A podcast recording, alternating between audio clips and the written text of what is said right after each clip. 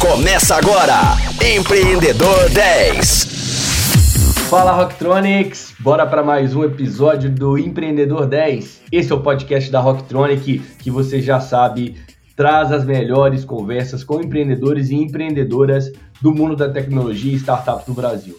Meu nome é Lucas Uti, eu sou o fundador da Rocktronic e eu estou mais uma vez muito animado com o bate-papo de hoje. Hein? Hoje eu estou trazendo aqui um cara que eu já conheci aí em, em, num dia aleatório, vamos assim dizer, o Edmar Moraes. Ele é CEO do primeiro hub de inovação focado em economia azul, o Ilha Hub.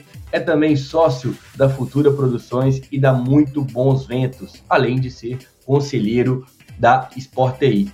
O Edmar, como eu disse, eu conheci num dia aleatório porque ele é um aficionado por esportes e eu também sou um aficionado por esportes e a gente se encontrou justamente nesse momento. A gente vai bater um papo daqui a pouquinho sobre isso, mas é, ele mesmo disse que ele ama qualquer coisa que se dispute um ponto. Isso são palavras dele, hein? Então, ele já está envolvido, inclusive, no mundo de esportes virtuais.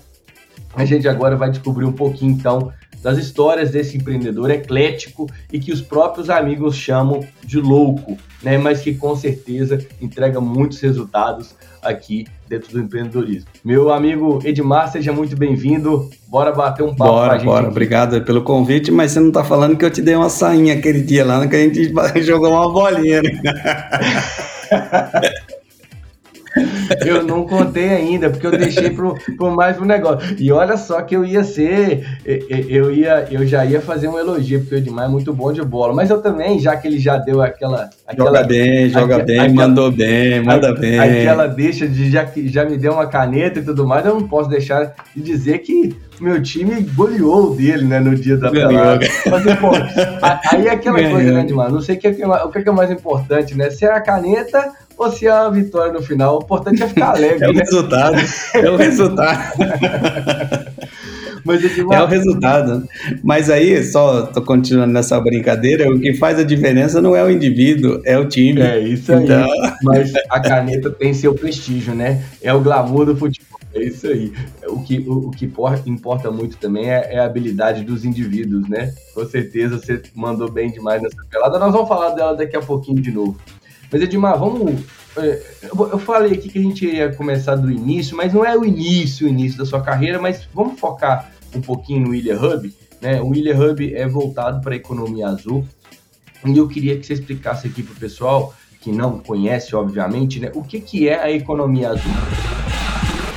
Antes disso, eu, eu diria para você que agora eu tô. Eu não gosto de ser da palavra CEO. Eu acho que a palavra CEO ela é muito aplicada e com muito respeito a uma pessoa que lidera uma grande organização, né? Um negócio com 70 mil funcionários. E, e o pessoal trazendo isso para o mundo de, de empreendedorismo, eu acho que tem uma palavra que é melhor aplicada, né? Que é o Chief Entrepreneur. Né, que ele se aplica ali, que é o chefe dos empreendedores que todo mundo que está dentro de uma startup ali ou de um, de um conceito de inovação em um ecossistema que seja menor, não significa que ele não será grande, ele, de certa maneira, tem que ser um líder ali de empreendedores, né? E aí, Lucas, é, comentando sobre o que, que é o Ilha Hub, o Ilha Hub é o primeiro hub de inovação focado em economia azul. Economia azul é tudo relacionado à economia do oceano e, em alguns casos, também em relações costeiras, né? São coisas que acontecem na água. Então, ali a gente tem é, um ecossistema voltado a, a, desenvolvimento econômico da piscicultura, da aquicultura, até desenvolvimento de né, extração de petróleo em alto mar. É, ao mesmo tempo, a gente passa ali por gestão de energia através do, do vento, né, geração eólica, através de correntes marítimas, transformação de alga em combustível. E é um, um conceito muito grande e pouco aplicado no Brasil e no mundo. E se você analisar alguns números, que 80% da descarbonização do planeta acontece no oceano não acontece nas florestas, né? Então, é, ele tem um papel muito importante até na geração também, nessas questões de crédito de carbono, assim também através de energia, através de hidrogênio, né? Com, com, com hidrogênio. Então ela é muito grande e não existia ninguém que conectava todas as pontas dentro desse ecossistema.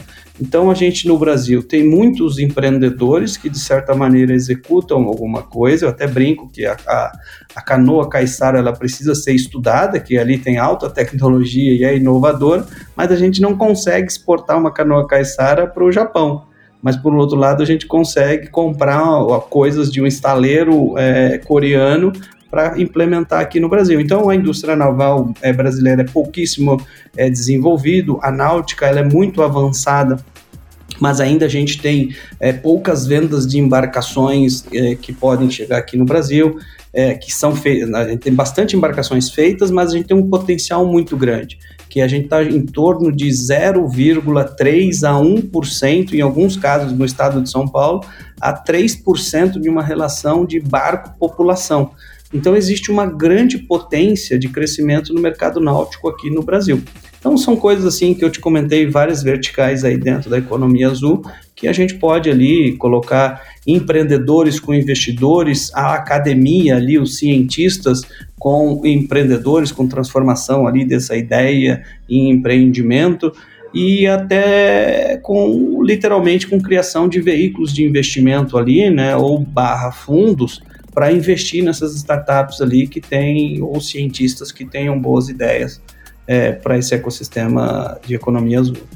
Ou seja, né, são grandes oportunidades, é um número muito grande de verticais aí, como você disse, e por isso que eu pedi para você explicar, porque às vezes fica tão distante da gente, né, é, e é tão pouco explorado de fato como um, negócio, que a gente às vezes tem muita dificuldade de entender o que, que é cada coisa, quais são as oportunidades, foi excelente aí você ter citado aí várias, é, várias verticais que são possíveis de, de, de se empreender.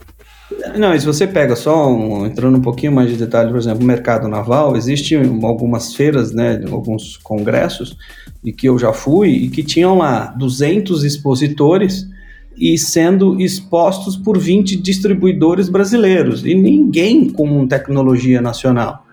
Cara, e já foi o tempo do Brasil importar royalties. Nós temos que exportar royalties. Então é isso que é uma bandeira aqui que eu levanto no sentido de que está na hora de nós começarmos a investir e desenvolver muito mais tecnologias aqui nacional e do que ficar importando aí de outros países. Exatamente, deixar de ser um país só de commodities, né? E realmente é, investir em tecnologia. A gente tem um povo extremamente capaz, inteligente e muito empreendedor. Com certeza é, é, é um, é algo que a gente precisa de fato desenvolver.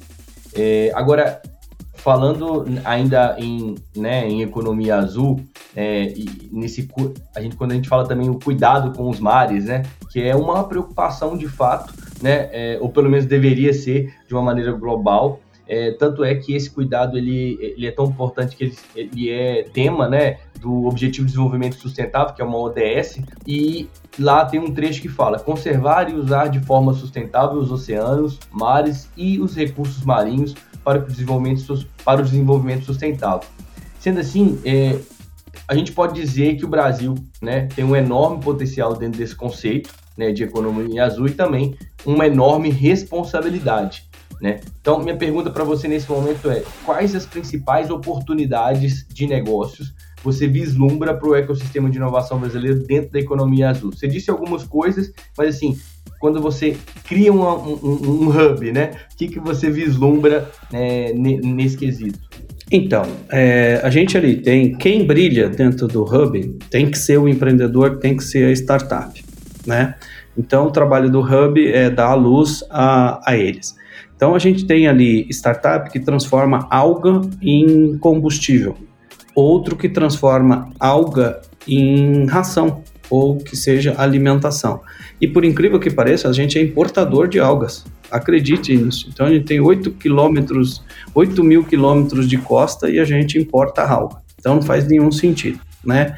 Então acho que alga ali tem, tem muita coisa. E além disso, se você é, faz ali uma fazenda é, marítima de alga, você está ajudando na descarbonização do planeta. Né? Então, e outra, a maior floresta do mundo ela é subaquática. Então, essa eu acho que tem grandes oportunidades. É, a gente também tem questões de geração de, de energia eólica, que tem um grande potencial. Tem outros tipos de geração de energia através de maré barra corrente, que ali também pode, pode ser feito tem transformação de pele de, de peixe, né, em, em colágeno, por exemplo. Você tem, né, você tem para as questões de, de beleza, que são as biotechs, ali que também podem ser, haver muita extração, mas do lado positivo, né, com, com, com, com muito respeito ao meio ambiente e criação disso. Você tem os aspectos militares também, né? Então, assim, que pode acontecer é, desenvolvimento da própria Marinha, utilizando tecnologia nacional para isso, tanto que a Marinha investe massivamente no, no, submarino nuclear, mas a Marinha também pode ser uma demandadora para uma guarda costeira, por que não? Porque é o seguinte, nós não temos a segurança ali dentro de um oceano. A gente só não tem o problema da criminalidade porque geralmente o bandido não tem ali, né? ele não está no mar com, com, com, tanta frequência, mas existe a necessidade de, de, de, Há muita fronteira ali, né? Então dá muito se pode fazer muitas, muitas coisas ali por ali. Então, assim, eu te dei sete, oito exemplos ali que podem acontecer e existe, te dou outros centenas aqui se você quiser discutir sobre biodiversidade, biotecnologia, é, enfim, extração de, de, de fungos ali ou outros ou outros é, seres, né, para desenvolvimento da medicina, na parte, enfim, desenvolvimento de vacinas. Cara, tem muita coisa que a gente pode ficar falando aqui. Eu imagino que sim, e eu vou te perguntar uma que eu tenho, me gerou uma dúvida aqui quando você começou a falar, porque me veio uma, uma lembrança do, do, seguinte questão. A gente, o Brasil tem avançado bastante em energia sustentável, né? Investindo bastante em energia solar e tal, eólica também. O Brasil, territorialmente, né, é, é um país continental, então explora, tem muitos espaços é, para fazer isso. Mas você citou aí energia eólica, né? E eu me lembro que em 2011 eu estava na Inglaterra e eu lembro, naquela época já, a Inglaterra já estava investindo muito em energia eólica e colocando toda aquelas, aquela estrutura dentro dos oceanos. Mas ali, obviamente, né, nós estamos falando do Reino Unido, que é, é, é muito pequena, é uma ilha mesmo, comparado com o Brasil. Então, nessa questão, tendo o Brasil é, sendo um país continental, ainda é, é, é muito melhor, é muito é, é mais viável se colocar e se explorar energia eólica nos oceanos ou não? Comparativamente, é melhor no território? Depende, de tudo isso você tem que fazer uma análise ali de investimento barra custo, né, Lucas? Então é o seguinte, é, se você pega o Nordeste, você venta o ano todo. E ao mesmo tempo o Nordeste tem muito sol. Então, assim, nós e outro, nós somos ricos em, em recursos naturais.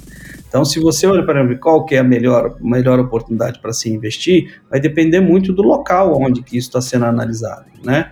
Então, se você pega algumas partes do, do oceano no Brasil, você tem ventos predominantes, mas eles não são constantes. Então, um pouco do sul do Brasil, existem as frentes frias que elas vêm, mas os ventos não são constantes. Então, em determinado momento, não é interessante ter eólica ali. Né? Por isso que o pessoal vai muito mais ali para o pro, pro, pro Nordeste ali, que, que, faz mais sentido, até porque é mais barato e o retorno de distribuição. No, na parte do Sudeste já há muita distribuição através de hidrelétrica, né? Então, que nós somos abundantes em rios aqui na região sudeste. Então, assim, depende muito do local onde. Eu não gosto de responder com depende, mas tem que sempre analisar o local ali para fazer um cálculo de investimento não existe uma, uma, uma, definição exata, né? Olha, no oceano é melhor do que no território. Vai ter que ver cada lugar mesmo. Se a Inglaterra, no caso, escolheu o oceano, é porque muito provavelmente para eles são muito, é muito melhor. Exato. E as pessoas falam aqui no Brasil, assim, nossa, que absurdo a gente ter muito, tanto sol e não investir em solar. Só que a solar é mais cara que a hidrelétrica. Que é, que, então, por que, que, que a gente vai fazer? Não é hora de investir, porque o retorno de investimento é a longo prazo. No momento em que o, até a fóssil, até a energia fóssil, se tornar mais caro do que os outros tipos de energia, cara, todo mundo vai deixar de fazer isso. E a gente sabe que hoje o petróleo né, é, é, é, é a questão energética mais barata e mais dissipada aí no, no planeta. Bacana. Agora, é, ainda dentro da, da, do, do Ilha Hub, é, qual nesse momento aí, né? Quais são os desafios que vocês estão atacando, vamos assim dizer, né? Qual que é a prioridade aí, se é que existe alguma nesse momento no Ilha Hub? Nossas prioridades no primeiro semestre, que vamos, vamos colocar assim, porque as prioridades ela tem que ser temporal, nós tínhamos três pilares que nós queríamos atingir nesse primeiro tri, é, trimestre barra semestre. O primeiro era o que a gente chama de parceria com o Sebrae, tanto no aspecto regional quanto nos aspectos nacionais. Isso a gente já conseguiu tanto que a gente está tendo participando e fazendo eventos com eles em constante. O segundo era o que a gente chama de gestão da nossa comunidade, então ali a gente já tem um ecossistema com mais de 40 startups, mais de 140 ideias, investidores, universidades, é, instituições, portos, então assim, todo o nosso ecossistema já está montado. Então, essa foi a nossa, nossa prioridade número dois. E o terceiro é de que tudo isso ele tem que ser movido através do dinheiro. E aí, o que nós que queríamos e o que nós fizemos foi a primeiro a criação junto com a Venture, que é nosso parceiro nessa, nessa jornada, do primeiro veículo de investimento focado em Blue Techs, né, focado em economia azul. Então ali esse veículo barra esse vetor ele está aberto a investidores a colocar o seu é, respeitável é, investimento. E aí com isso o tanto o Idea Hub quanto a Venture faz a análise e a vamos dizer assim a adequação das startups para o recebimento desse é, investimento. Então, eu diria para você que as nossas, os nossos objetivos do primeiro semestre foram ali accomplished, né? foram, foram de acordo com o nosso planejamento.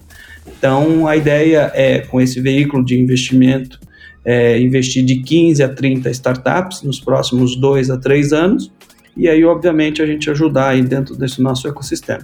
Qual é a tese? A tese é a economia azul e ela tem que trazer impacto dentro, do, dentro de, da, do, dos padrões ESG, assim como ser literalmente uma startup escalável. Sensacional. E nós estamos falando de todos esses objetivos alcançados. Completou agora, recente, um ano, é isso? Ou, ou já. Quanto Um ano, exatamente. Um ano. O Hub, o Hub em si completa, a gente lançou oficialmente o Hub no, no Marina Week do ano passado, que era no fim de começo de junho. Na verdade, vai fazer oficialmente aqui. Se você olhar pelo CNPJ, é, é outra história, mas é, o lançamento oficial ao público aconteceu em junho do ano passado e a gente está muito feliz. E agora a gente tinha até lançado, né, tinha até programado para lançar novamente esse veículo no Ocean Week, que é o novo nome do Marina Week, por, por questões ali de organização foi adiado mas é, enfim, é exatamente para que a gente mostrasse ali e apresentasse os progressos junto à nossa comunidade. Muito legal, é menos de, de um ano, então vamos assim dizer, tá, vai completar daqui alguns dias, né? Esse um ano de nascimento aí do Ilha Hub e vocês já conseguiram aí é, grandes conquistas, né? Quando a gente fala, fala de trazer aí mais de 40 startups, 140 projetos, fazer essa conexão e trabalhar junto com o Sebrae, que é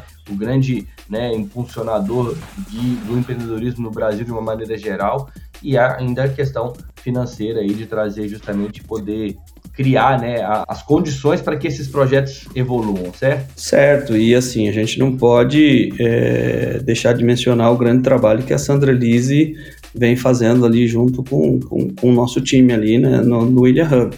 Então, você também a conhece, então tem, tem boa referência. Enfim, é uma super superstar ali, é, empreendedora também nata.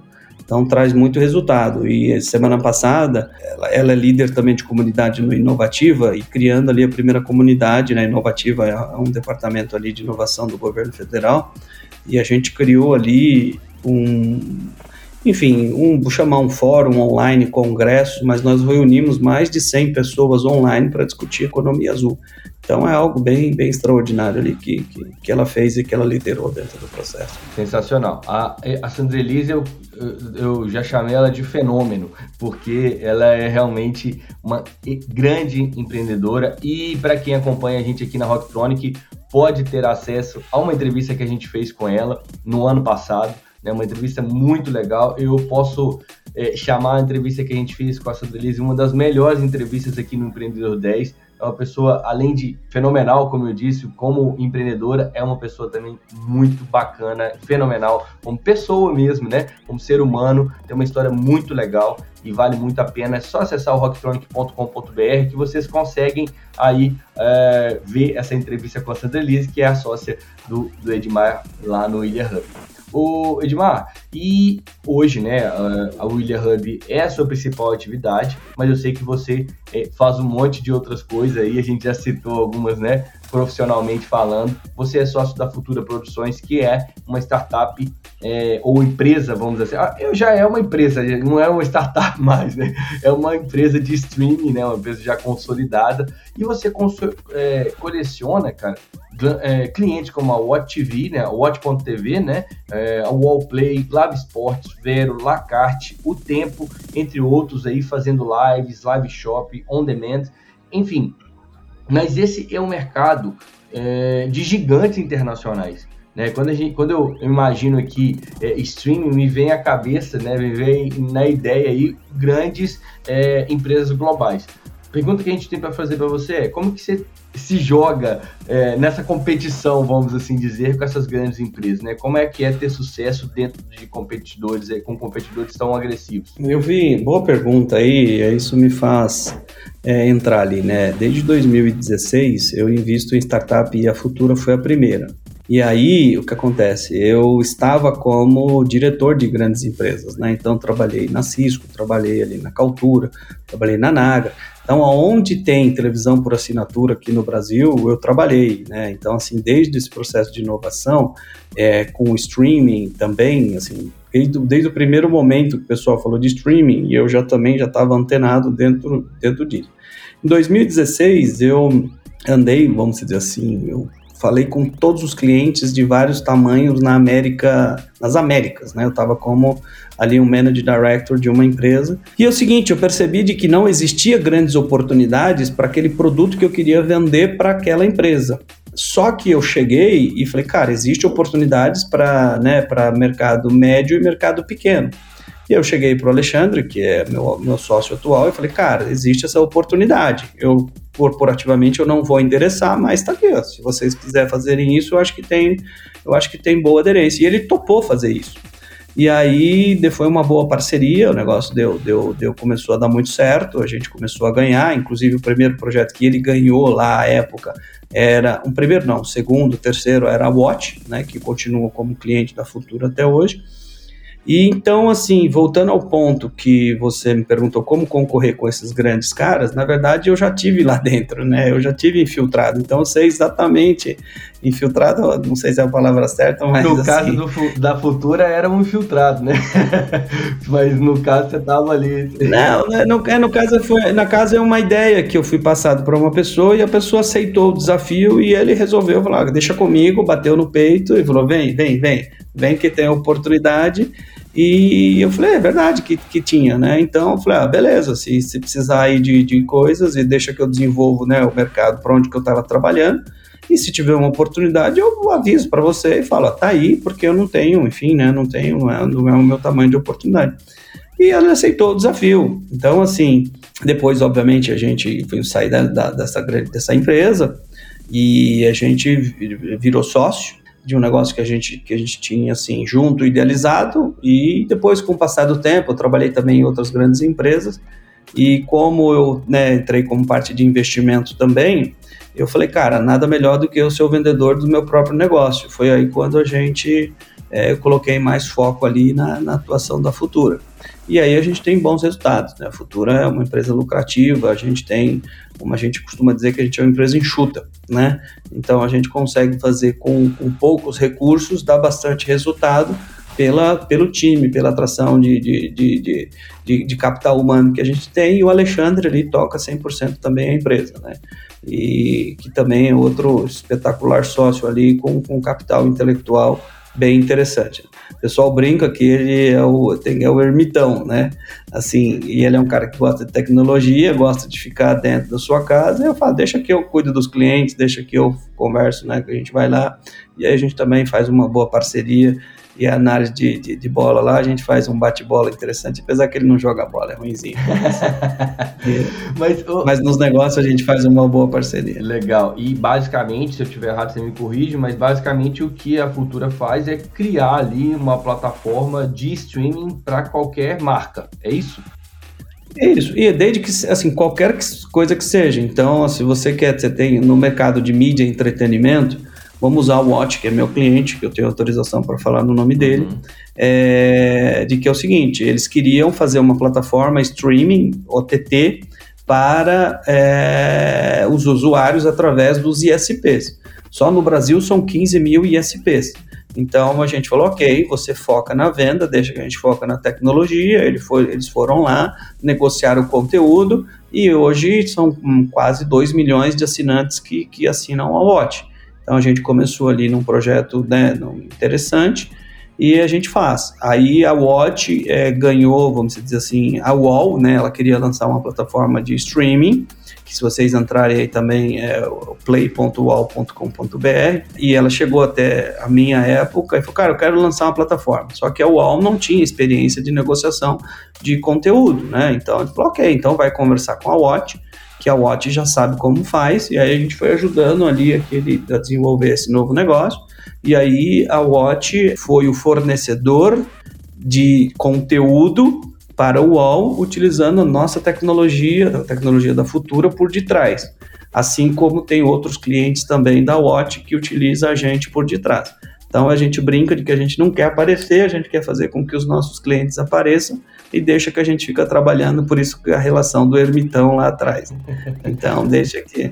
Vocês fazem aí, criam toda a estrutura para que realmente as outras marcas apareçam, mas obviamente consigam entregar um ponto de qualidade, né? Exato. Então, nessa experiência que a gente está aqui, agora a gente está falando sobre vídeo. Então, a gente, você, a gente tem que fazer o seguinte: é, a gente pega esse conteúdo gerado e você a gente tem que ter certeza, no seu caso, o que, que você vai fazer? Você vai subir isso para um, um servidor que vai ter que fazer o que a gente chama de transcodificação, e essa transcodificação é preparar o conteúdo para que ele seja assistido em qualquer que seja as telas. Então, estou falando que pode ser um computador, um PC, pode ser um Mac, pode ser um, um iPhone, pode ser um sistema Android, pode até ser uma Smart TV. Então, tudo isso, por exemplo, o processo que a gente chama de transcodificação e a entrega, a questão de geração de, de de conteúdo, né? Então você vai ter que criar uma descriçãozinha ali. Então tudo isso, quem faz essa gestão é a nossa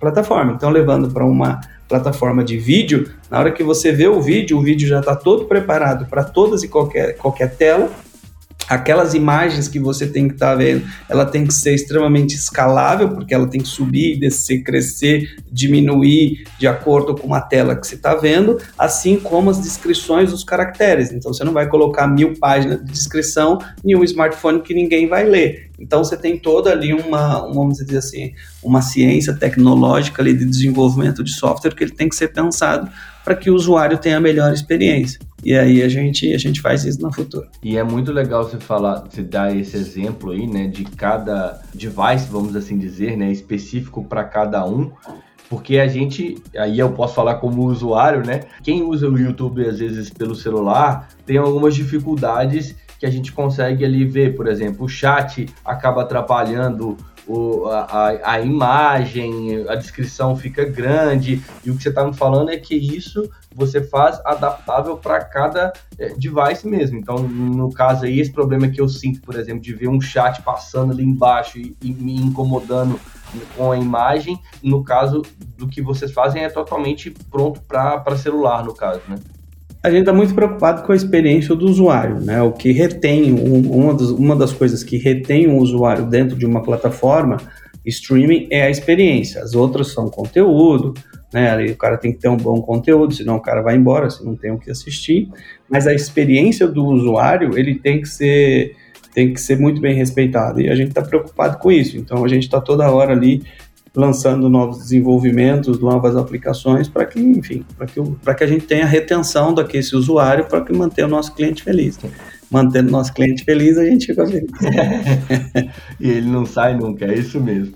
Agora, a, pegando aqui um, um gancho da Futura, ela está ajudando aí é, no crescimento da, da Sport TI. né, que é uma startup voltada para o esporte, streaming e, e esportes. A gente falou aqui recente né, da Sandrelise, a gente também já entrevistou aqui o Christian Gomes, né, que é o CEO e fundador ali também, é, junto com a Sandrelise, inclusive, né, da, da, da Sport TI. Então, mais uma dica aqui, se vocês quiserem também conhecer a história de um empreendedor muito legal, que é o Christian, também está lá no site da Rocktronic, é só buscar. E dentro dessa questão da sua né, chegada na Sport TI, é, qual que é a sua ideia? É levar a Sport TI para alavancar ainda mais o esporte eletrônico no Brasil e na América Latina? Explica para a gente aí é, sobre os passos dessa jornada, por favor com a Sport aí do carro. Novamente, o Christian também é espetacular. Depois a gente tem que falar com o Tchelão, do Tchelão também dá muito bons ventos aí, que são os meus sócios, né? Então, pois é, eu tô vendo aqui que você tá cheio de bons sócios, né? Sandrelise, Christian, o Tchelo, tem um outro da Futura, o Alexandre. Pô. É isso, ninguém anda sozinho, né, Edmar? Ninguém anda, ninguém anda.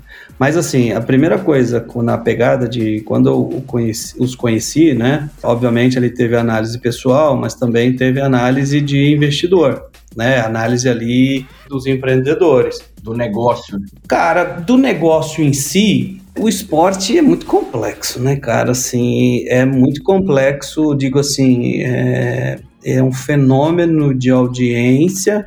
Alguns ganham dinheiro com isso, mas é pouca inovação, principalmente aqui no Brasil. A gente também tem que mudar esse desafio disso.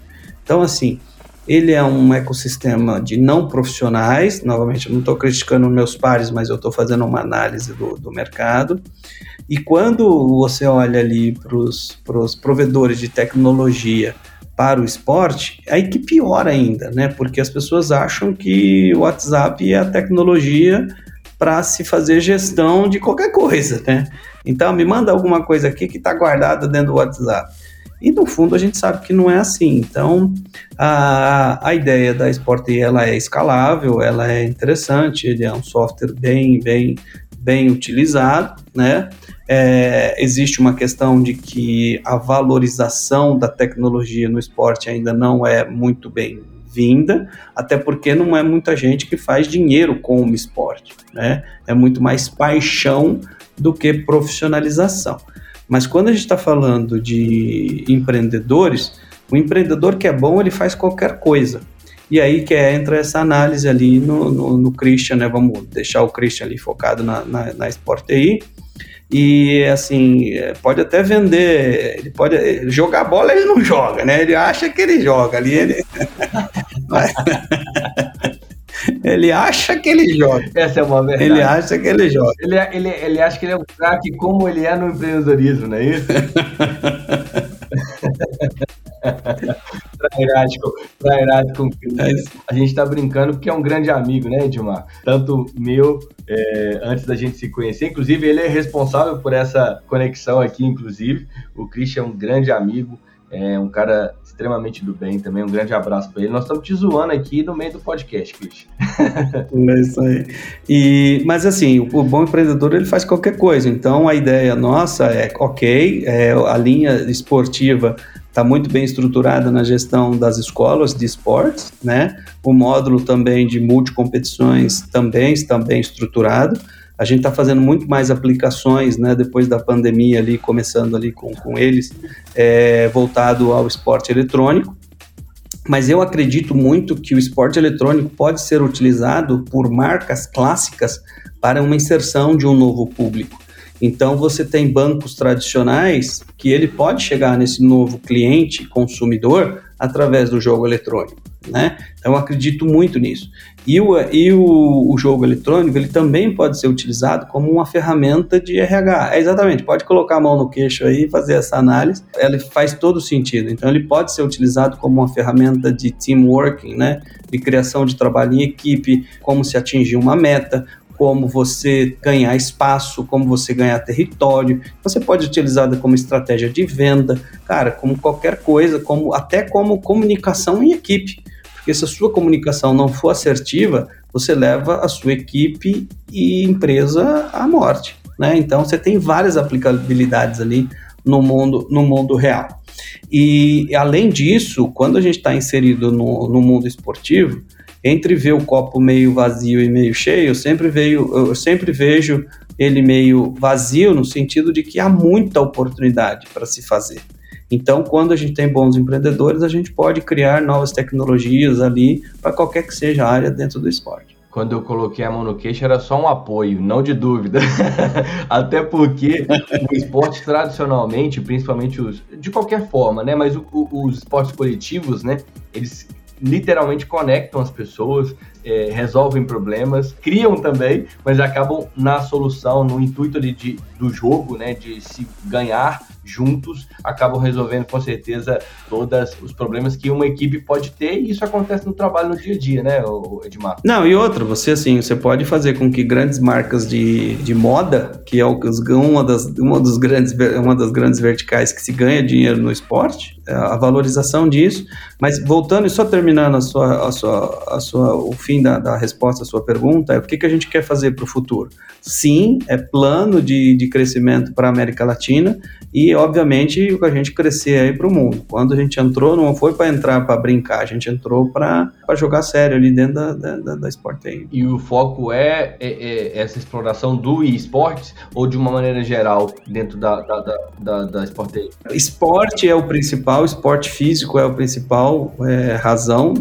Depois, obviamente, a gente acha que a gente, a gente acha no sentido de que a gente já está comprovando isso de que a gente já tem aqui alguns casos de negócio de alguns clientes público, inclusive, que já até depois a BDO, que é a maior empresa ali de auditoria brasileira, virou cliente da Sport TI para execução de campeonatos, né, interno a BDO, então tem um negócio ali que a gente, eles já, já nos deram autorização para divulgar isso, e a gente, como eu digo assim, acho, a gente está consolidando isso, e aí, obviamente, é uma questão de escala para colocar isso dentro do mercado corporativo. Mas o, o esporte físico, como eu estava te comentando, ele continua sendo o grande foco da, da Sport Day. Muito, muito legal. Para quem, como eu disse, não conhece a Sport Day, é só buscar aí no, no, Google, né? E obviamente eu vi a entrevista aí com o Christian que ele fala tudo sobre o Sport aí, que é realmente uma grande startup aí, né?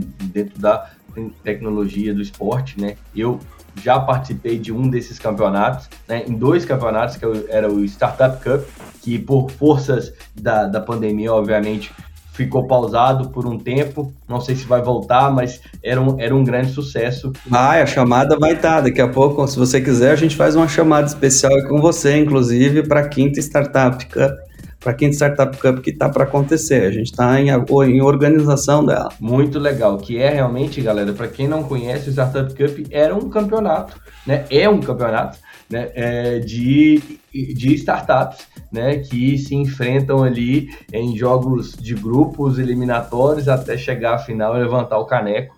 Né? Você jogou? Joguei. Você jogou? E uh -uh. meu parceiro era, meu parceiro era o Christian, né? Então não tinha como, eu vou ter que ir para um outro time. Tava precisando de um craque ali, cara, mas não deu. É aquela questão da equipe, a gente precisa de, de uma equipe completa, né, para ser campeã. E na, as startups têm grandes times, tem muita, tem uma galera que joga muito bem. Mas nosso time não era ruim, não. Era esforçado, vamos assim dizer. Boa, vem, vamos jogar. Fica o convite aí pra você. Fica, a, gente, a gente faz a contratação sua, porque uma das regras é de que tem que ter vínculo com a startup. Ok. Né? E aí a gente você joga ali na nossa no volantão, volantão. Aí, ó. Ó, o negócio melhorando. O negócio melhorando. A contrata, a negociação é, é, a, a, acontecendo no meio do podcast. Então, em breve, nós vamos ter um time envolvendo o Edmar, o Lucas aqui e o, o, o Cristian jogando juntos. Né? Vamos tirar uma foto e postar depois pra gente mostrar que isso foi real. tô, tô, já aceitei, viu? É só, é só, é só convidar que eu tô. Não, mas tem que dar o resultado, tem que dar o resultado ali, mas. vamos dar um jeito, vamos dar um jeito. Meu caro, eu queria falar com você aqui da, da Muito Bons Ventos, porque você até falou né, do seu sócio Cello, porque não satisfeito, galera, Futura, Ilha Hub, Sport TI, o Edmar também é sócio da Muito Bons Ventos, que faz monitoramento climático em tempo real. É, sei que a gente, a gente sabe que ela está indo super bem, né, conquistando aí grandes contratos, mas eu quero saber mesmo é, de onde que você tira essas ideias, cara, da onde você, tipo, cara, vou investir num, num, num, num, num, software de monitoramento climático, né? Como é que funciona o negócio da Muito Bons Ventos? Primeiro que é o seguinte, as ideias não são minhas, as ideias são dos meus sócios, né? Então, assim, o que, o, que, o que a gente consegue fazer de maneira diferente é é, interpretar as ideias deles e colocar de uma maneira escalável. No caso da Muito Bons Ventos, eu perguntei para o Cello uma vez, né? A gente joga um beat tênis, fala nisso, vamos jogar qualquer hora aí, começa o pessoal tá falando ali, criando alguns alguns preceitos sobre o beach tennis, mas enfim, vamos, vamos falar sobre depois. E a gente jogava junto ali e eu perguntei, cara, o que você faz? Aí ele falou, olha, cara, eu tô fazendo isso daqui, que é um negócio para monitorar o vento e tal. Eu falei, por quê? Então, porque eu sou velejador e assim, eu gostaria de ver como é que tá as condições do vento na minha casa. Eu não quero nem sair de casa para eu ver. Aí eu falei, pô, legal isso daí, hein? E aí e aí ele comentou e falou, cara, já, já tem uma estação lá, e aí eu comecei a desenvolver, ela tem que ser autônoma, porque eu já aprendi com isso, e aí eu já aprendi que, que ele tinha que ter uma conectividade, então já troquei tipo de chip, e aí, puxa vida, eu troquei, eu tenho, eu tenho que fazer um software que eu conseguisse fazer o download remoto para a estação, a estação tem que ficar no mar, e aí eu falei para ele, cara, esse negócio escala, hein, cara? Ele falou, é, eu acho que é legal. Eu falei, cara, será que a gente consegue colocar isso no Brasil inteiro? Aí ele falou, cara, não sei, porque eu falei assim, eu sei, eu acho que dá. Vamos junto? Vamos junto, porque aí a gente já começa a fazer e tal. Cara, resumindo, em dois anos aí, depois que a gente começou a nossa parceria, dois anos e meio, a gente monitora é, da costa sul de São Paulo à costa é, do, do, do, Rio de Janeiro. Então, se eu quiser saber agora e daí da palma da sua mão como que tá as condições do vento em Arraial do Cabo, é só entrar aí na muitobonsventos.com.br que você sabe. E aí a gente começou o projeto né, no B2C, que ele continua até hoje, se algum usuário final quiser ser assinante da plataforma para verificar, tem várias aplicabilidades, né, principalmente para quem vive perto do, do, da costa. E também tem o que a gente chama do business to business, né? De que a gente monitora o vento ali para todo o Porto de Santos e, e, a gente colocou outros sensores dentro da nossa plataforma. Então, é, sensores de corrente, sensores de maré, sensores de, de onda, e a gente faz com que a gente, a gente cruza a previsão junto com a precisão. Então, a Muito Bons Ventos, ela não é uma empresa de previsão, nós somos precisão. Então, você quer saber exatamente como tá, é só entrar agora e você não precisa nem se locomover, é só entrar dentro do aplicativo. E aí a gente tem versões de que a gente chama para o usuário final e a gente tem a versão no que o porto utiliza, que aí, obviamente, ele verifica todas as informações que ele tem. E eu te falo que a gente hoje é o principal dashboard ali para o Porto de Santos e para o Porto de, de São Sebastião. Todos os navios ali que entram, eh, eles estão pessoal da, da operação e da praticagem, eles estão olhando a nossa plataforma para ver as condições climáticas. E o que a gente faz de diferente é que a gente avisa o vento, por exemplo, que vai entrar. Então, com 25 minutos de antecedência, a gente já avisa: olha, cara, o vento entrou aqui, então já se prepara aí para as questões é, de operação. E tem muito impacto, porque o que traz o problema no mar é o vento.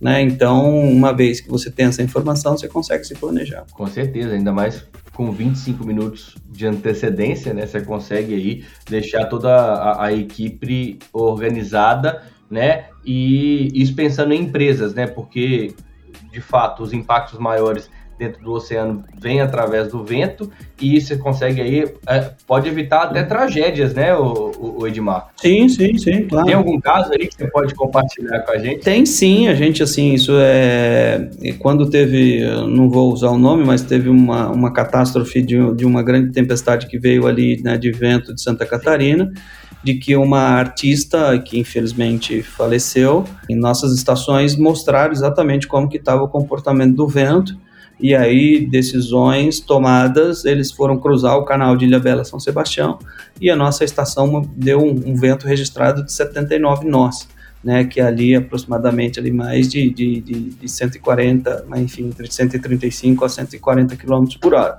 que é extremamente alto. Então, assim, se a pessoa, se a nossa tecnologia está aí e está disponível, né, enfim, para qualquer um usar, ela pode, pode evitar isso. Essa catástrofe agora que aconteceu em São Sebastião, é, eu, eu literalmente eu via olhando ali o aplicativo, dizendo, cara, tem alguma coisa muito estranha acontecendo na região de São Sebastião, onde que foi o excesso de chuva ali, né? Que eu percebia que, cara, tá lá, mas não tá, não tá em Ilhabela. Então tem alguma coisa estranha, mas daqui a pouco vai chegar. E aí, dito e feito, né? Tanto Sebastião foi a grande catástrofe que aconteceu, mas assim, no meu caso, por exemplo, que eu estava usando a tecnologia, eu peguei e falei, cara, eu vou me abrigar. E, e, os usuários também, donos de embarcações, né, ou até mesmo travessias de balsas, por exemplo, eles têm acesso à nossa, à nossa plataforma e os caras, não, eu vou me abrigar, eu vou, cara, eu preciso me fazer as amarrações mais, mais corretas, eu não vou andar de bicicleta, etc. E aí, enfim, quem, quem utiliza se dá bem. Com certeza pode evitar aí tanto é, catástrofes, né? É, ou grandes prejuízos, tanto para a pessoa física como para pessoa jurídica, para as pessoas de uma maneira geral, porque realmente é, consegue aí dar essa previsibilidade. A precisão, precisão, precisão. Isso, desculpa, desculpa, errei, verdade, tá vendo? Não fiz o curso da Muito Bons Ventos com qualidade, não prestei atenção. E, e lembrei realmente, você não, vocês não dão a previsibilidade, vocês falam exatamente o que vai acontecer, né? A gente dá a previsão, mas a gente exatamente está falando o que está acontecendo em tempo real. Como eu falei, se a gente coloca as informações a barla vento, então, por exemplo, agora que você comentou que está na parte costeira, depois você acessa lá para você ver como é que tá as condições de vento, se você vai jantar naquele local, você vai levar a sua família para jantar naquele local ou não né? Então é a mesma coisa. Amanhã, por exemplo, se você quer pegar uma embarcação e quer sair ao mar, cara, não entre ao mar se antes de você olhar as condições de vento. Então ali você vai ter a, a, informação real, entendeu? Você não vai confiar a partir de hoje que você tem essa informação, a sua vida a um marinheiro que o cara tá ali despreparado ali com o negócio. Então você, não, você coloca ali e fala, cara, já olhou muito bons ventos? Cara, fala assim, e você mesmo como usuário pode ver isso, e você usuário pode ver e, e acessar. E, vou, e, vou, e vou divulgar também, né, para pra, as pessoas aqui, eu tô, conheci é, pessoas aqui andando de canoa, né, que fazem o esporte, muitos, muitos barqueiros, vamos assim dizer, né, que obviamente é, pode ter alguns que conheçam, muitos que conheçam, mas pode, ser, pode ter muitos que não conheçam. Vou divulgar aqui. Vamos fazer o seguinte: vou dar um, vou dar um cupom aqui de, de, de improviso, chama ISLENHA, IS Lenha, numeral 100 para quem é usuário aí do seu, do seu podcast, da nossa conversa aqui. Quem escuta aqui o podcast, então, anote aí o cupom que o Edmar criou aí para justamente quem quiser assinar a muito bons ventos para justamente fazer parte aí do ter acesso a esse tipo de informação que é realmente para quem usa faz muita, muita diferença. Pelo que a gente está conversando aqui, faz muita diferença para quem mora na, no litoral. Kitesurf, vela, surf, cara, tem tudo ali que os caras. Esporte na veia. Sensacional. Agora, é, Edmar, a gente está falando aqui sempre, batendo um papo, né, descontraído e falando muito sobre esporte, futebol, né? A gente se conheceu também nesse momento. É, e eu disse que você ama o esporte, né? É, e que inclusive a, a gente né, jogou essa bolinha aí. Mas eu, eu queria te falar uma coisa: que você também teve que decidir em algum momento da sua vida entre o esporte e o estudo, né? E que você, obviamente, ama estudar também, porque você teve a oportunidade, teve o que optar, na verdade, aí, entre uma coisa e outra, né? Ainda criança, escolheu estudar, mas você tem uma relação muito forte com o São Paulo Futebol Clube né? Eu queria que vocês falassem pra gente. Não, tem não, sou corintiano, sou corintiano. tá vendo aí? Tá vendo a pegadinha, a pegadinha. Mas é isso. Como é que é essa sua relação com o esporte, cara? Como é que você. É, conta um pouquinho disso pra gente, por favor. Não, assim, eu sempre, como desde criança, né? Assim, é, eu sou. Eu tenho seis irmãos, né? Quatro homens e duas, duas mulheres, né? Obviamente eles sempre jogando bola, tinha, é, gostava muito de futebol. E meu pai era presidente da Sociedade Amigo de Bairro. Então, e ele, como tinha muito. Meu pai era um cara sensacional e com e humilde, né, dentro, da, dentro das origens. E como ele era presidente da Sociedade Amigo de Bairro, ele tinha muito conhecimento com as pessoas. E ele chegou, é, à época, é, para o presidente do São Paulo e falou: cara, ó, meu filho joga bola aqui e tal, você não quer recomendar? E aí ele chegou em casa com uma carta do presidente do São Paulo e apresentou e falou assim: ó, tá aqui, ó, amanhã, amanhã, daqui dois dias, você vai lá no São Paulo e apresenta essa carta e pronto. cara, eu nem li, assim, para ser muito sincero, foi a minha irmã e a gente chegou lá num dia de peneira. E tinha lá mais de 300 moleques, sei lá, naquela peneira. E eu simplesmente mostrei a carta e, cara, a menina olhou, né? Obedece quem tem juízo. E eu também, novamente, eu nem li a carta. E era basicamente a carta do presidente do clube dizendo: esse moleque joga bola, faz o seguinte, faz uma análise dele. Então todo mundo já pegou e já me encaixou lá na frente. Eu não sabia disso, tanto que eu fui nessa, nessa, nessa peneira e a gente era tão pobre, tão pobre que, cara, eu brinco que esses dentes aqui é meu porque eu comprei, que senão nem dente eu teria, né? E aí, é, cara, fui jogar com um, um quichute emprestado de um vizinho. Enfim, cara, e aí a gente entrou, cara, no primeiro jogo eu joguei meio umzinho, depois fui pro segundo treino, já mandei um pouquinho melhor, no terceiro já meti gol. E aí aconteceu uma coisa de que assim, eu era, eu era muito pequeno e esses dias é, entrava em conflito com minha, minha educação física na escola. E aí eu cheguei pro professor Roberto e falei assim, professor de educação física, cara, é, se eu tô jogando no São Paulo, né, novamente, dentro da humildade ali, é intelectual tal, falei, mas eu não quero repetir de ano. E um professor de educação física virou para mim e falou, cara, que natural seria ele falar, cara, pode ir no São Paulo, que deixa aqui que eu não vou te repetir de ano.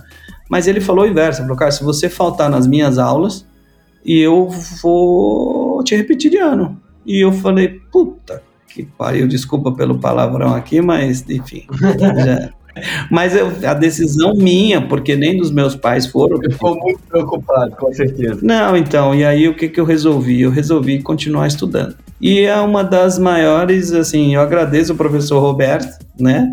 Porque. Mesmo ele, obviamente, que não foi provavelmente a intenção dele, e, cara, e assim, a educação transformou a minha vida, né? Então, desde então eu estudo, enfim, faço diversas coisas. E eu gosto muito da minha vida hoje, né, cara, dentro desse mercado, como falei para você, fui fui executivo de grandes empresas, eu acho que a minha trajetória ali como história de vida é legal e agora eu estou transformando a vida de outras pessoas. Né? Sensacional, sensacional. E eu, eu perguntei sobre isso porque é realmente uma escolha difícil, né? O esporte ele move a gente, o futebol também, ensina demais, né, Edmar? Ensina muito, a gente aprende muito com o futebol, mas a educação ela é, é primordial, né? E você fez uma escolha ali com o seu professor em cima é, para que você te guiando, né, mesmo, né, para um, um, caminho correto, vamos assim dizer. É, não que o futebol não fosse, pelo contrário, mas que acabou te guiando para ser o profissional que você é hoje. E a gente está falando aqui é, da sua, do seu histórico profissional. Eu queria passar aqui um, um rápido resumo, né? Você é tecnólogo em processamento de dados, administrador e pós-graduado pela é, Fundação Getúlio Vargas em intercâmbios, com intercâmbio nos Estados Unidos, Canadá e Argentina. E como executivo, você mesmo disse, teve passagem por grandes empresas, né, como Cisco, é, Cinamídia e a Nagra, né? Nagra, né? E eu queria que você falasse é, um pouco sobre a, a, importância dessa experiência é, no seu dia a dia, né? O que ter passado por essas escolas e empresas, ter convivido e principalmente ouvido gente que viveu épocas e experiências diferentes das suas, te ajuda a ser um executivo um empreendedor de sucesso hoje? Né? Como é que isso te ajuda a fazer conexões e ser investidores, a achar bons negócios no dia a dia hoje? Cara, bom, bom, boa relação, boa, boa, boa análise aí, vamos dizer assim, uma pergunta analítica aí que você está colocando, né? É muito interessante, né? Porque eu sempre fui, cara, empreendedor, eu sempre encontro solução ali dos problemas, né? Eu sempre apliquei isso na minha vida é, corporativa. Então, cara, assim, eu comecei ali como meu primeiro emprego como carregador de mala, é, com 14 anos. Cara, eu não estava preocupado em ganhar caixinha, eu não estava preocupado. Cara, eu estava preocupado em abrir a porta do meu cliente dentro na hora que ele chegasse, cara, pegar a mala dele, ter certeza de que ele chegasse no quarto. Quando ele chegava no quarto, eu explicava toda a dinâmica do hotel e, cara, é assim que você faz isso, é, é aqui que você faz, o café da manhã é deste horário até horário. Se você precisar, eu posso ir na loja de conveniência comprar alguma coisa com você. Se você chegou com fome e não quiser comer no restaurante aqui, você pode ir ali. Então, eu sempre fazia isso. E ao fim desse meu primeiro atendimento, cara, vinha vinha uma caixinha ali, né? Então, opa, tratar bem as pessoas dá resultado financeiro, né? Com esse dinheiro, assim, obviamente trabalhando ali, ó, eu, eu tinha com 14 anos, já o pessoal, ah, né, assim, já me via com potencial, e falava, cara, não posso te promover porque você é menor de idade e a posição de colocar na recepção, você não pode trabalhar na recepção, porque mexe com dinheiro e é contra a lei menor de idade oficial, não tem problema. Saí de lá, fui para trabalhar no escritório da Pizza Hut como office boy, e long, né, no long story short, né, assim, para encurtar a conversa, eu tive seis promoções e saí como gerente de tecnologia dentro da, da Pizza Hut, que passou por diversos processos de ser franquia, ser comprado pela PepsiCo e depois se juntar com o KFC e eu deixar ali, por exemplo, liderar um projeto de automação dos restaurantes com Palm em 1998 no qual a gente fazia uma análise que era para fazer. Então sempre tive voltado ali com inovação. E aí eu fui trabalhar na GlobalNet, né, que eu levei, assim, GlobalNet era um, um fornecedor meu à época, em que os caras eram empreendedores, inclusive o Silvio é meu padrinho de casamento e o Fábio também, um grande amigo, falei com ele essa semana. E ele falou: Cara, você não quer vir trabalhar com a gente para você liderar uma área aqui? E aí eu falei: Vou. E aí o que eu fiz? Eu falei, poxa vida, por que não terceirizar o departamento de tecnologia da Pizza Hut já nessa empresa que eu vou? E aí eu falei com os donos, falei, ah, faz sentido, você não vai me perder, eu já vou com os caras, eu continuo gerenciando você como conta e você faz um outsourcing aqui, você vai não ter simplesmente o Edmar, mas você vai ganhar uma companhia por detrás. Cara, deu super certo. A gente foi ali, então em 1999 eu ajudei a GlobalNet a ganhar né, o prêmio de melhor parceiro da América Latina, então a gente também era uma empresa pequena. Depois a gente fez vários projetos, como o Silvio lá na liderança de lançar o primeiro Bankline, né, assim, o primeiro servidor para o Bankline do Itaú, que foi um projetaço, assim, e a gente montou praticamente o data center, assim, no início do, da Bosch, em Campinas, tudo com servidores da, da, da, da, IBM, cara, muito sucesso, e nesse intervalo, eu escrevi 10 grandes objetivos na minha vida, Lucas. Então, e aí eu recomendo todo mundo a fazer isso. Se você não fez ainda, mesmo que você esteja aí nos seus 65 anos de idade agora, que você está aparentando, não, brincadeira, cara. cara, a estrada de terra aqui foi pesada, amigo. e com o eixo levantado, né? Exatamente. Quantos 10 objetivos? 10, você listou 10 objetivos. 10, 10 grandes objetivos, né? Assim, entre eles, a época era comprar meu apartamento, ter uma carreira internacional, casar, ter filho, falar inglês perfeitamente, falar espanhol, tudo isso. Eu tinha 20, 21 anos de idade, né? Terminar minha pós-graduação. Cara, aos 34 eu atingi todos. E aí você entra dentro do dilema de se, cara, você precisa com 34 é muito jovem para eliminar todos, né? Assim, para executar Você todos. Precisa de mais objetivos na vida, né? Porque... e aí eu preciso de, de mais objetivos. Então eu falei assim, cara, eu quero aos 40 ter grana para eu parar de trabalhar. Para eu, se eu parar de trabalhar, se a casa cair, deixa, a casa caiu, não tem problema nenhum, já estou tranquilo. Então eu também atingi esse objetivo. E aí eu comecei a falar, caramba, e agora o que, que eu faço? Aí eu Falei, puta merda. Aí eu falei, cara, aos 50 eu paro de trabalhar. E aí, cara, aos 45, assim, aconteceu alguma coisa, eu falei assim, não sabe o que eu vou fazer, cara? Que eu, que eu falei, eu vou ser o vendedor das minhas próprias, dos meus próprios negócios, eu vou fazer com que eu impacte ali o meu ecossistema. Então a gente, cara, e aí onde que eu tô hoje, assim, de diversos, depois de diversos anos aí, tô super, me, me encontrei aqui nesse, essa questão de empreendedorismo. Me encontrei no fato de ter, assim, ter, trabalhar, estar é, em vários negócios, né? E com sócios no qual eu confio e eles confiam em mim e que os negócios estão acontecendo assim naturalmente e que tem um, todos estão interligados entre si, né? Com todo, se você olhar o Futura com o Sport TI, questão do streaming esporte, esporte muito bons ventos, monitorando o clima que tem a ver com economia azul. Então todos se interconectam de certa maneira e eu consigo lidar com todos assim, consigo trabalhar porque em geral eu delego bastante ali, não para os meus sócios, mas para nossa equipe em geral, né? E as coisas funcionam. O Elon Musk não tem a Tesla, não tem o Twitter, não tem. Por que, que você não pode ter? Pô, se o cara pode, por que, que eu não posso ter?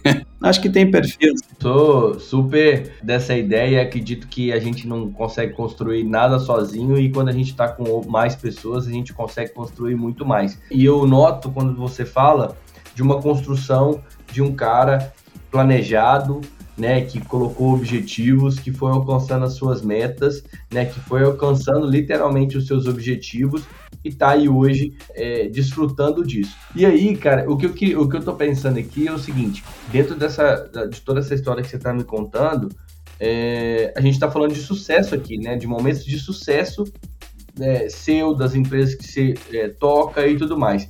Mas todo empreendedor tem as suas dificuldades e enfrenta, obviamente, seus perrengues, né?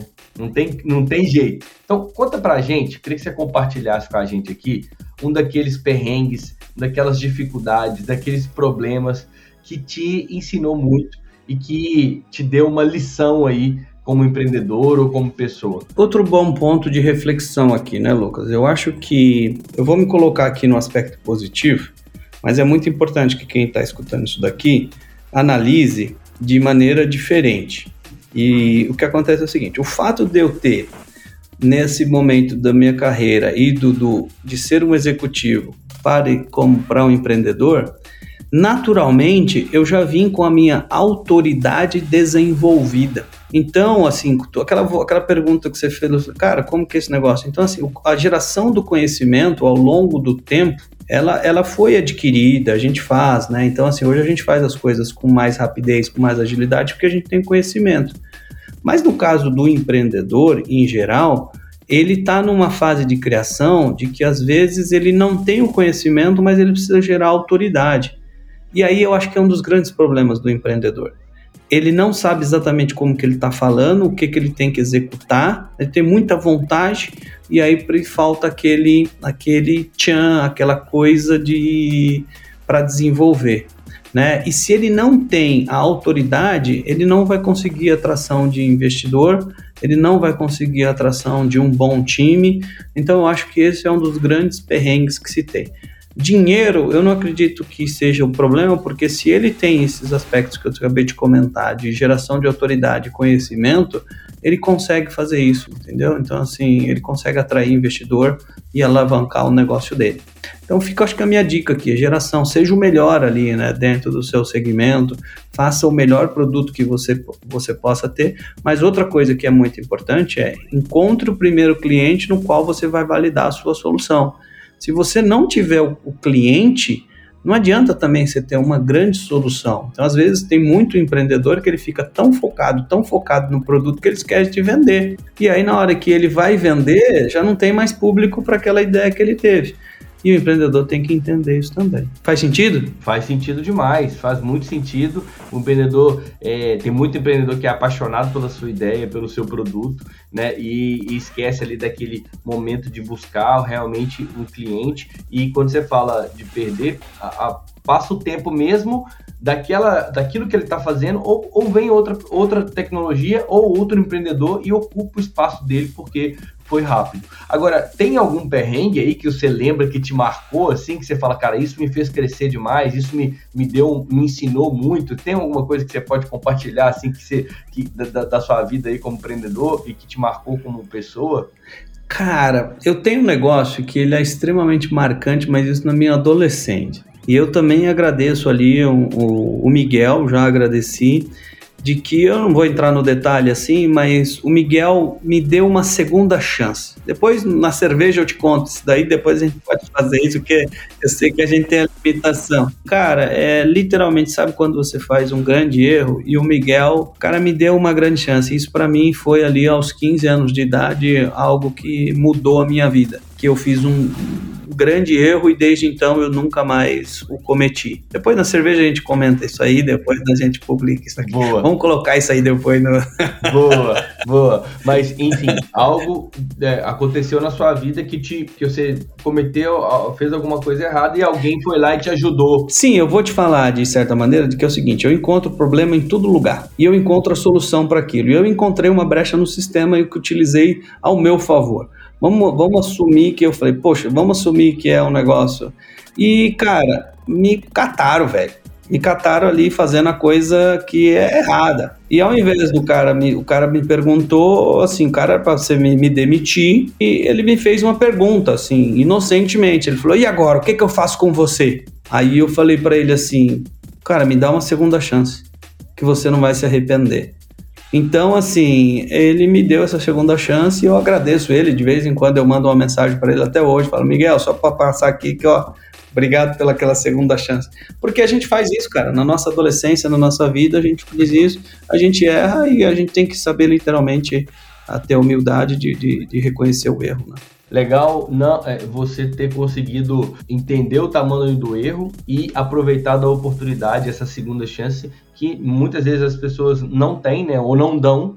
E, e, e, legal demais você ter conseguido seguir sua vida bem melhor. Mas você tem que pedir, né? É, você tem que pedir, sim. Você tem que pedir, porque às vezes, assim, eu sempre costumo dizer uma das coisas também de aprendizado na minha vida é, uh, eu sempre, até hoje eu ofereço ajuda mas você só tem que ajudar as pessoas que te pedirem. Porque se você chega e fala, ô oh, cara, tá aqui, ó, vou te dar, você tá carregando uma roda quadrada, eu tenho uma roda, uma roda que roda, né? Eu não tô te pedindo isso, cara, pra que, que você tá querendo me dar? Pô, mas vai ajudar a sua vida, cara, isso aqui vai ser bom e o cara não quer, entendeu? Então, se o cara não quer, não adianta você. É, isso é verdade. Se a pessoa não quiser, não vai, não vai sair do lugar, com certeza. Cara, obrigado por você estar compartilhando todas essas histórias com a gente aqui. A gente está, com certeza, aprendendo muito. Eu tô conhecendo um pouco mais do Edmar e realmente está sendo muito legal. Mas a gente está caminhando aqui para o final do nosso podcast e eu vou começar Queria fazer uma sabatina com você. Bora, pode fazer. Você não fez, não? Até agora é sabatina, pô. Ainda não. Agora, agora é rapidinho, pô. Agora vai ser. É, só, é uma sabatina de leve. A sabatina eu fiz antes. É só, é só umas perguntinhas leves agora. Então é, é Barcelona. Barcelona Alá quem? A Fernando Diniz? ou, ou, ou... É, acho que tem que ser o, o, o, o clássico aí, né? Lá, o Guardiola. O Guardiola. O Guardiola, o Guardiola né? O Guardiola. O Diniz é, é, é, muito bom, mas tem, tem que correr bastante ainda. Pra ser um tem Guardiola. que ganhar umas coisinhas. É, pouca coisa. então vai, vai lá na Guardiola, vai. Indica pra gente um livro, meu amigo. Cara, eu gosto muito de alguns livros, mas eu vou colocar Revolução dos Bichos em segundo lugar e O Mundo de Sofia em primeiro. Você não me perguntou, mas eu também tenho um capítulo de um livro escrito, né, Histórias de Sucesso. Por que, que eu tive sucesso na minha vida? Está lá contado nesse livro chamado Histórias de Sucesso, volume 5. Vamos compartilhar isso depois. Me manda, me manda aí para a gente colocar o link lá dentro do, do, do, do blog da Rocktronic. Legal, boas indicações. Uma música. Tenho várias, cara. Eu sou, pra música, eu sou muito multante, assim. Caramba, você falou que é tac-tac, mas eu já tô segurando a bola aqui, ó. Tá vendo? cara, eu gosto muito de Caramba, como preciso cantar aqui. Se eu cantar, eu lembro da música. Olha, temos um cantor. Manda ver. Caramba, como eu esqueci o nome da música. Daqui a pouco eu lembro. Vamos voltar pra música daqui a pouco, vai, que eu vou lembrar. Você quer pesquisar? Você quer pesquisar? Porque aqui eu posso editar depois. Não, não precisa não. Deixa assim, deixa natural. Não edita não, não edita não. Não tem nada que editar. Não edita. Tá bom. Ó, alguém pra gente então, além de você, obviamente, né? Alguém aí pra gente seguir nas redes sociais. Puxa vida, cara. Uma pessoa que você acompanha e que você fala assim, cara, esse cara aqui eu gosto de acompanhar ele, esse cara aqui eu acho que ele, ele, ele traz muita coisa legal. Cara, assim, o, o, Elon, o, Elon, o Elon Musk, né, um cara que eu tô gostando bastante ali das ideias ruptivas que o cara tem de, de, e de questionamento do sistema, né? Eu acho que é um cara ali que eu tô gostando bastante de seguir. Uma frase ou pensamento aí que mudou sua perspectiva? Cara, eu uso muitas frases. Eu uso muitas frases que são minhas, assim, né? Assim, eu costumo brincar ali com o pessoal que fala, cara, vem comigo que você passa de ano. E uma que eu gosto também muito assim, que eu brinco que, cara, os meus estagiários, e aí eu falo, cara, você acha que você sabe vender? Mas assim, é porque assim, só um negócio muito simples assim, em várias feiras, o cara chega para mim e fala: "Pô, demais, pô, a gente conseguir marcar uma reunião com um cara aqui, é, e ele vai passar aqui às sete e meia da manhã, tipo às oito e meia da manhã". Eu falo: "Eu sei, eu sei, eu tava com ele até as duas horas da manhã, fica tranquilo". Então, então assim, aí eu falo: e "Depois você acha que você sabe vender?" Então eu acho que, que, essa é uma frase que eu gosto também. Aí. Boa, boa. E realmente vender é, é, é o primordial né, para as empresas, independente de qualquer coisa, é preciso vender. Para a gente caminhar daqui a pouquinho para o final, uma dica de ouro para quem está começando, Edmar. Trabalhe para cacete, velho, que Deus ajuda quem trabalha. Nunca vi Deus ajudar ninguém, nunca vi Deus ajudar ninguém que não trabalha, cara. Mete as caras, trabalha muito, que o resultado vem. É, o resultado vem. Deus ajuda quem trabalha, cara. Outra frase aí. Legal. E a música, hein? Você quer saber a música ou não? Ah, é a música, lembrou? Lembrei, cara, lembrei. Total Eclipse of the Heart. De quem? Cara, não sei o cantor, mas é to Total Eclipse of the Heart. Vamos pesquisar então. Total Eclipse of the Heart. É, Bonnie Tyler, né? Bonnie Tyler, Bonnie Tyler. Legal. Boa dica, boa dica.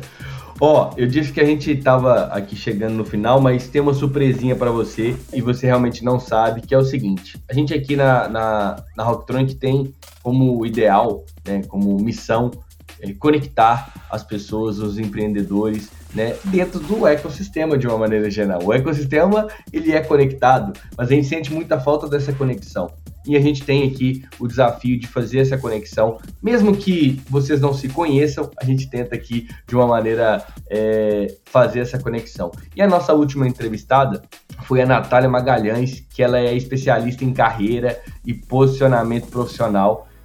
Ela é fundadora da Bliss Jobs, uma plataforma que apoia mulheres e empresas na busca é, da pessoa ideal para a vaga certa. Tá? E ela deixou uma pergunta para você porque eu falei que você seria o nosso próximo entrevistado e eu vou compartilhá-la agora com você. Edmar, como que você tem se preparado e desenvolvido seus negócios é, em relação à inteligência artificial? Então, como você vê o impacto disso nos seus negócios e qual é o tipo de defesa ali que você tem criado? Como que você vê isso no curto e longo prazo. Fala, Natália, tudo bem? Sua pergunta foi muito interessante, muito inteligente. A gente já se questionou internamente e a resposta para você é: a gente vai ensinar os nossos pessoas a trabalharem com inteligência artificial. A gente, antes que todo mundo seja é, um usuário, a gente vai trabalhar com ela. Então, olhando na aplicabilidade, a gente tem um projeto dentro da Futura, por exemplo, um jovem aprendiz. Então a gente vai potencializar o uso da inteligência artificial para ensinar o jovem, ensinar os nossos programadores a utilizar a inteligência artificial quando eles precisarem. Então vamos usar um exemplo. Você está querendo escrever um software do zero. Qualquer um pode escrever um software do zero é, utilizando inteligência artificial. Eles vão, vai te dar o código e compilado e o negócio vai funcionar. Agora, como pedir, como executar, como trabalhar com a inteligência artificial, é aí que a gente vai ensinar as pessoas, entendeu? É aí que, nosso, que a gente está indo dentro dessa linha. A inteligência artificial ela não veio para substituir e nem roubar emprego de ninguém. Ela vem para potencializar e agilizar a criação das oportunidades. E aí, quem souber e quem sabe trabalhar com qualquer que seja a inteligência, não importa se é artificial, se é humana, se é complementar, vai se dar bem. Então é isso que é o que a gente está fazendo. Bacana, Edmar, legal demais. E essa é uma verdade, né? É, quem está tendo acesso já aí ao chat GPT ou, né? É, qualquer inteligência artificial sabe que esse é o ponto crucial, né? Saber o que perguntar de fato, né? Como conversar ali, porque a resposta ela tem, só que às vezes a gente não sabe nem pedir para ela. Né? E nem, enfim, a gente está realmente aprendendo e essa é, é, realmente uma verdade aí. Agora, Edmar, dentro ainda dessa, dessa questão da conexão, né, de tentar conectar, eu vou te fazer um desafio de indicar o nosso próximo entrevistado. Como é que seria isso?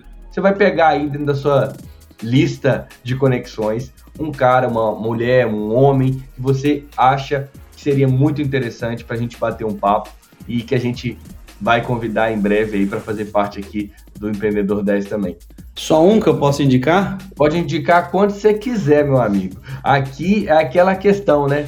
Quanto mais você me envia, mais entrevistado eu tenho, menos trabalho eu tenho.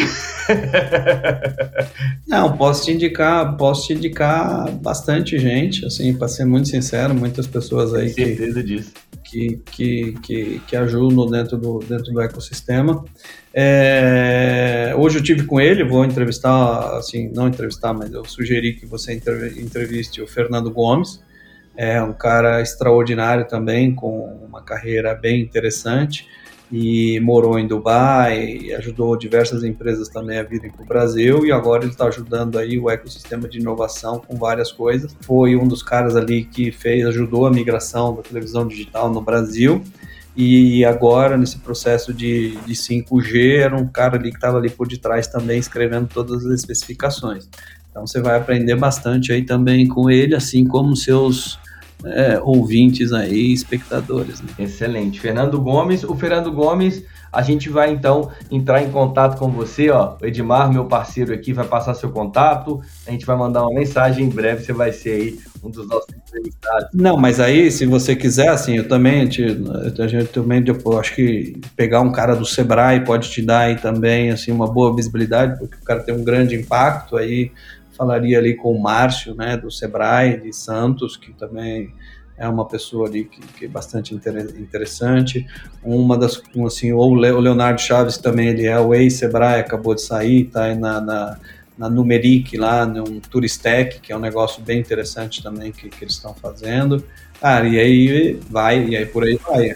Aí o mundo, a, o céu é infinito, né? Porque no, nesse tempo todo de conexões que você tem, é, com certeza tem muita gente bacana, mas só aí você já indicou, já passou três nomes muito legais para a gente poder convidar aí. Com certeza a gente vai entrar em contato com eles nas próximas edições aí do Empreendedor 10. Cara, agora de fato a gente chegou no final. A resenha aqui tá muito boa, né? Tá muito bom bater esse papo com você. E eu quero aqui dizer que foi um grande pra prazer conhecer mais a sua história, conhecer um pouco de você como pessoa, mas também profissionalmente. E tenho certeza que, assim como eu, todo mundo aprendeu muito aqui. Obrigado mesmo por dedicar seu tempo aí. Sei que sua agenda hoje estava corridíssima, mas deu certo e estamos finalizando aqui o Empreendedor 10. Muito obrigado. Eu que agradeço, assim, obrigado, parabéns pelo seu trabalho aí. Eu acho que tem que continuar aí me, me avisa se precisar de alguma ajuda aí, também pode contar comigo. E vem comigo que você passa de ano, cara. Tamo junto, meu amigo. A partir de agora, tamo junto mais do que nunca. Agora eu só espero que na próxima vez que a gente se encontre, a gente jogue junto, né? Pra claro. que aí sim a gente una, né, habilidade e vitória, né? Não, Porque... você manda bem, você, você vai, você, você é habilidoso, você é habilidoso. Tamo junto. Meu caro, obrigado. Galera, estamos finalizando mais um podcast, mais um Empreendedor 10 chegou ao fim. Você sabe que o, o, o Empreendedor 10 é um oferecimento né, da Rocktronic, com pesquisa e roteiro da Daniela Maciel. É, e eu, como sei que você gosta muito aqui do que a gente produz, não deixa de compartilhar né, com os amigos, marca a gente nas redes sociais, Instagram e Facebook é rocktronic.inovadora, arroba rocktronic.inovadora. No LinkedIn você acha a gente como Rocktronic somente. E, obviamente, galera, tudo que a gente produz fica disponível no rocktronic.com.br. Tem Empreendedor 10, tem Start Papo, tem F5 News, tem muita coisa que a gente produz lá. Tá tudo disponível nas plataformas e, obviamente, no site da Rocktronic. Fechado? Um grande abraço para vocês. Fui! Você ouviu Empreendedor 10, só aqui, Rocktronic, inovadora.